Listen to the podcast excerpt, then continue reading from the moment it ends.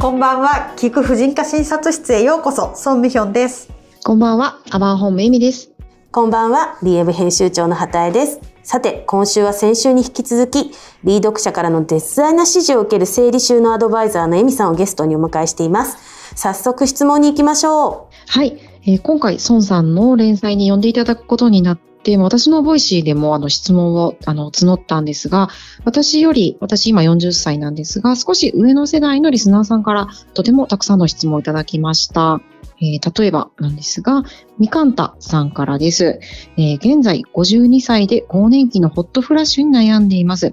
えー特にこの夏は猛暑に相まってコンスタントに来るホットフラッシュで仕事にも家事にも集中できませんでした。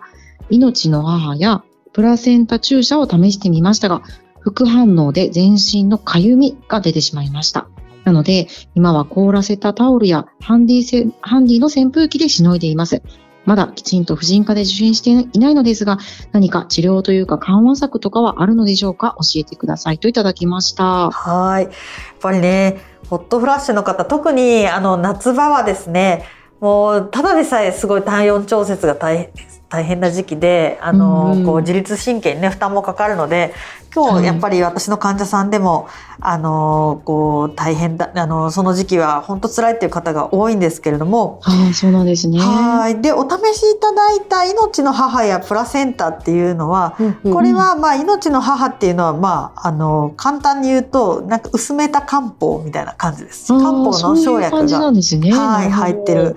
すごいネーミングなのでみんな聞いたら忘れないみたいな感じなんですけど。で確かに よく聞きます。プラセンタ注射も一応人の胎盤から抽出したホルモン用の物質ということで、まあ一応これも保険が効きます。命の母はね、薬局で売ってるんですけど、が、うんまあちょっとあんまり効くという印象はないかなという感じなんですなね。るほどうんなので、まあ、命の母で聞いたっていう患者さんも結構いるんですけど、まあ、ちょっと効き目が、あのあんまりということでしたら、えっとまあ、漢方薬をあの飲んでみてみられるといいかなと思います。通常のクリニックだと、こうあのインスタントみたいな漢方のあのエキスが処方されて、まあ本物の漢方薬局に行くと生薬を自分で煎じて飲んだりとかしてそっちは保険が効かないんですけど、うん。結構あの更年期障害っていうのは漢方と相性がいいのであったものがあればき効くと思うのでぜひちょっと見てもらうといいと思います漢方の詳しいあの専門医に。で、うんなんか三方さんはあれですよね。ふあ、すみません。あの婦人科に受診まだされてないっておっしゃってましたもんね。そうですね。んで、あとは婦人科で、まあちょっとみかんたさんのこの生理がどどれぐらいの時期にどうなってるのか情報ないんですけど、えっと、うんまああの、こう、ホルモンの減少があるようであれば、ホルモン補充療法によっても、ホットフラッシュに結構効き目があったりしますので、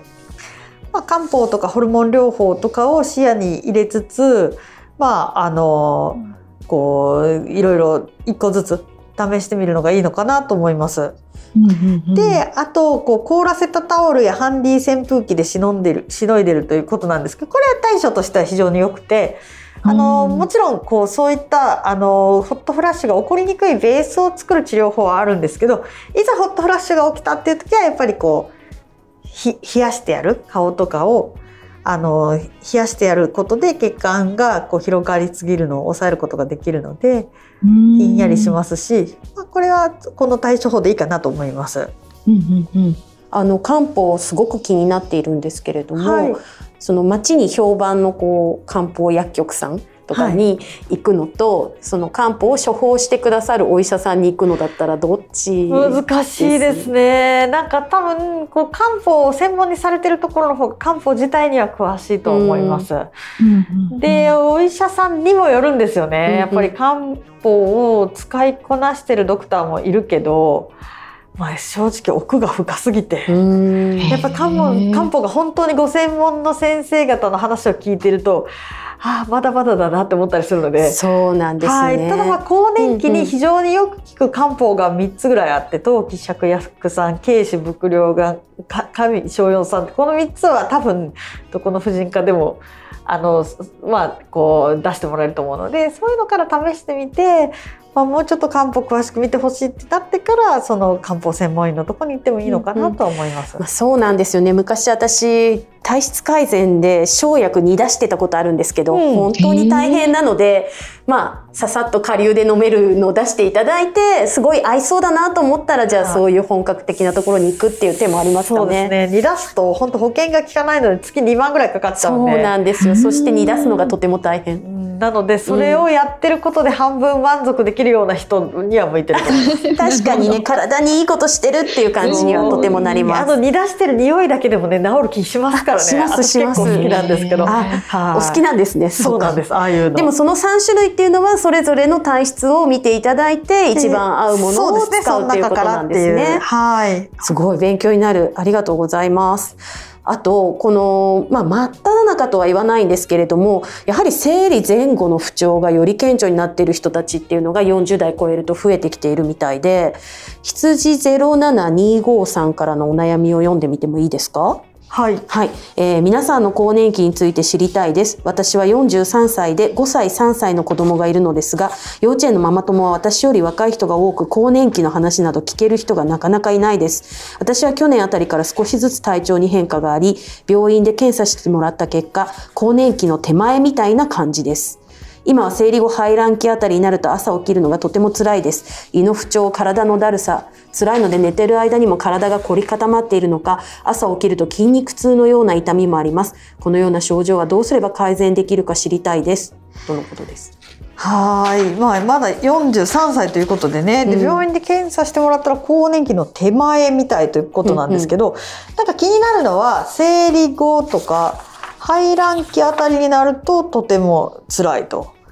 いうことなんですけど通常本当に排卵期だと一番ホルモン的な体調のいい時期なんですね。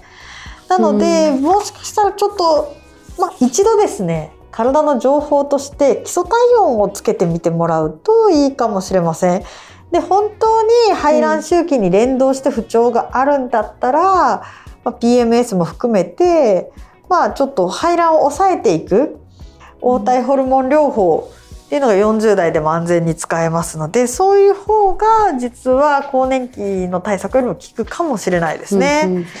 で、うんうん。あとはなんかちょっと筋肉痛とか凝り固まってるうんなんか手がこわばったりとかそういうのは結構ねあの更年期でもあったりまたリウマチの症状とかだったりするんですけど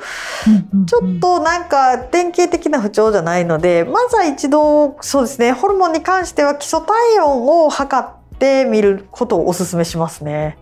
うん、エミさん、あと雪見大福さんからのお悩みをご紹介いただいてもいいですか？はい、えー雪見大福さんからです。私は不眠に悩んでいます。これが更年期と関係しているかどうかはわかりませんが、夜中に体が熱くなってきてほてってきたり、なかなか眠れなかったり、眠りが浅かったり、えー夜寝るのが怖くなったりもします。で更年期の本を読んで女性の体のことを知ったり、ストレッチをしたりしていますが、なかなか不眠が続くのでメニエールっぽい症状が出て耳鳴りもよく起きます。えーこういった、えーことが更年期終了の約10年間続くのかと思うとゾッちます。えーどう付き合っていったらいいでしょうか？といただいています。なるほどあの睡眠障害も結構更年期では多いんですね。そうなんですね。でこの雪見大福さんがおいくつくらいで生理がどうなってるのかわかんないのでこれがうんうん本当、まあ、更年期による不眠なのかそれともまた別で睡眠障害が起こってるのかちょっとわからないんですけど、まあなんか更年期だとしてもいきなり10年も続かないとは思うんですがおーでやっぱりなんかこう今もうスマホとかをみんな持ってるので割とこう睡眠障害の人すごい多いんですね。なのでスマホが原因でですか？やっぱりこう寝室がもうすごい真っ暗の方が絶対寝やすいんですよ。はい。でスマホでなんかつい持ち込んじゃって寝床で、うんうんな眠れないから見てたりするとどんどん眠れなくなってきたりとか、なるほど。あと寝ようと思ってたのにスマホに通知が来てピカって光ったりとかするとすごい寝づらくなるので、できれば寝る1時間ぐらい前からはスマホはちょっとしあの置いといて、うんでうん。寝室にスマホを持ち込まずに寝る方が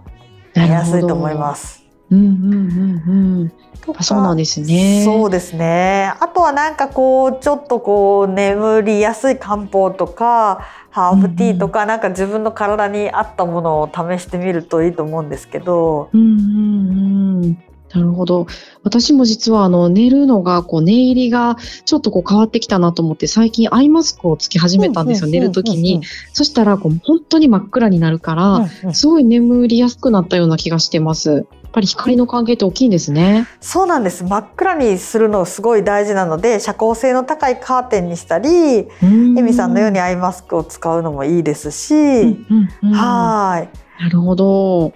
なのでまあこれもですねあの睡眠薬とかもあるんですけどそういうのを使ってる方もいらっしゃるけど、まあ、その手前でできるような工夫をしていただきつつ、まあ、睡眠薬も入眠だけちょちょっとしやすいものとかあるのでうまく取り入れてもらえるといいかなと思います。それを頑張って対処しても、それでも眠らないってなったらそれは更年期の不眠ってこともある？更年期で不眠のこともありますよ。うんただまああのそれもですね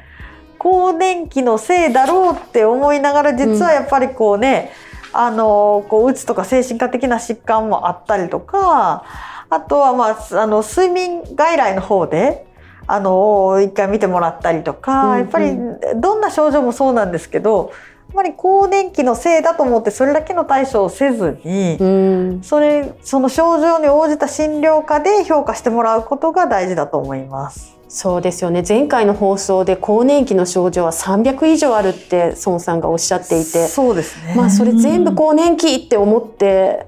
対処すると大変なことになりそうですね。うんまあねやっぱりこう、他の病気を見逃したりすることもあるので特にアラフィフぐらいの方だと、結構こうなんかうつとかも多いんですよ。うんまあなんか管理職をされていたりとかあとはその子供の受験とかなんかうんねこう両親の介護とかいろいろとなんかライフステージいろんなことが起こるので、うんアラフィフは。そういう意味では、まあ、更年期だと決め打ちせずにちゃんと不調と向き合っていくことも大事だと思います。逆にねそうですよね。はいただこの雪見大福さん耳鳴りがよく起きるって書いてあってうち母が更年期ひどかったんですけれど一番訴えてたのが耳鳴りで更年期という時期を過ぎても結局ずっと残っちゃったんですよね。なのでちょっと気になってまうんす。なるほど。まあそれもね本当耳鼻科疾患は結構多いですから、あのまあ更年期も婦人科に見てもらいつつあの耳鼻科でもちゃんと評価してもらうのが大事だと思います。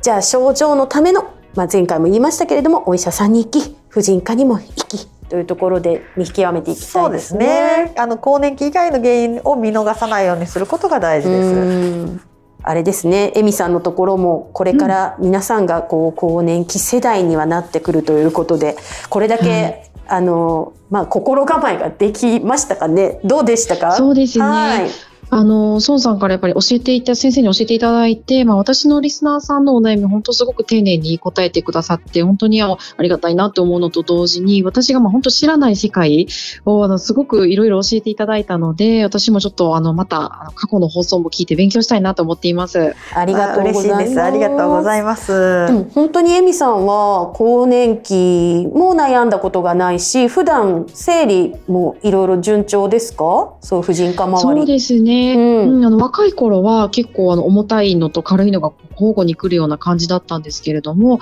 最近はちょっと落ち着いて、あの、いけてるかなっていう感じはしています。実はちょうどそういう落ち着く世代ではあるんでしょうかね、孫さん。そうですね。40ぐらいってちょうど本当なんか、あの40くらいっていうのはまだまだ妊娠する人もまだまだいます。あそうですよね。うんうん、うん。で早い人では更年期も始まったりするので、うんもう本当に女性のあらゆるステージが凝縮された世代なので。まあ、決めつけは良くないなっていうのは我々が診療しててあの注意してることなんですけど。そうですね、うんまああのやっぱりかかりつけの婦人科を持って自分のこう、うんうん。なんか前回とのまた比較とかでまたこう情報になることもあるので一個のところにちょっと確かかかって定期的に見てもらうのが安心かなと思うんですけど。うんなんかうちのあのスタッフで行くと、あの、まあ、いつか予約しようと思って、そのままこうずるずる、あの、1年2年経ってたっていうスタッフも結構話してみるといて、もう今すぐ予約しようって言ったんですけど、やっぱりそのかかりつけの、こう、安心できるお医者さん見つけるっておくっていうのはすごい大事なことなんですね。そうですね。まあ、うんかかりつけてもいいなと思えるドクターに出会えたらっていうのはあるんですけど、ね。ぜひ、うんあの、持っていただける方が今後まだまだ人生長いですのでね。はい、はいいいと思います。はい、ありがとうございます。やまだまだ宋さんにはいろいろお答えいただきたかったんですけれども残念ですがちょっとお時間が来てしまったので今後もあのまだ病名も含めて具体的なお悩みをくださったリスナーさんいらっしゃいましたので今後も少しずつ答えていければと思っています今回エミさんのご縁で初めてお聞きくださった方もぜひ今後もお聞きいただけたら嬉しいですね孫さんぜひぜひまた聞いてください。こんな感じで適当な感じでやってますので。適当ないやめちゃくちゃゆるく。勉強になりますよねうんはい本当にありがとうあございます。の、DF の連載ページやボイシーにもメールアドレス貼っておきますので、あの、これを聞いて何かさらにお聞きしたいことがある方とか、これを聞いてくださいという方いらっしゃいましたら、ぜひ、あの、ご連絡いただければ嬉しいです。あの、エミさんと私、実はこのトーク公開の翌日、11月1日の20時より、ボイシー限定で、あの、宋さんの聞く婦人科診察室収録アフタートークをお届けしたいと思っています。はい。はい。前編はエミさんのチャンネル、暮らす働くちょうどいいラジオで、後編は LEE web のこちらのチャンネル、えー、宋さんの聞く婦人科診察室で、あのー放送しますので、ぜひ楽しみにしていてください。ボイシーへのリンクは LEE web の連載ページにも貼っておきますね。はい、えー夜の11月1日夜8時から放送になるので、もうちょっと畑井さんと私一杯ぐらい飲んでるかもしれないですよね。飲めるように、ねはい、自宅から放送できるように頑張りねます。皆さんと、はい、生放送でお届けするので、皆さんね、楽しみにしてくださると嬉しいです。はい。では、さようなら。さようならはい、ありがとうございました。